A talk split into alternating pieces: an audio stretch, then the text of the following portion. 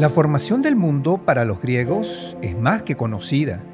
Comenzó con Caos, que dio origen a los titanes.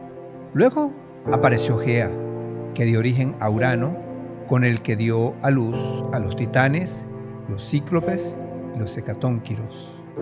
Las cosas se tornaron tensas, pues cada vez que Gea iba a parir, Urano no permitía que sus hijos nacieran. Cansado de todo esto, ella dio luz a Crono, que castró a Urano con la hoz dada por su madre.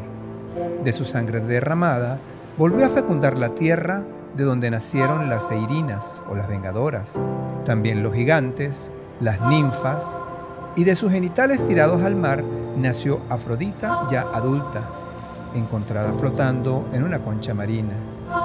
Rea, hija de Urano y Gea, se unió a Cronos, que tenía la mala costumbre de comerse a sus hijos hasta que el menor Zeus lo destronó y se convirtió en el principal dios del Olimpo, de quien descienden el resto de las generaciones. Próximamente estaré presentándoles una serie de cuentos, leyendas y mitología sobre el origen del mundo y la creación del hombre según los griegos. Sé que les va a gustar.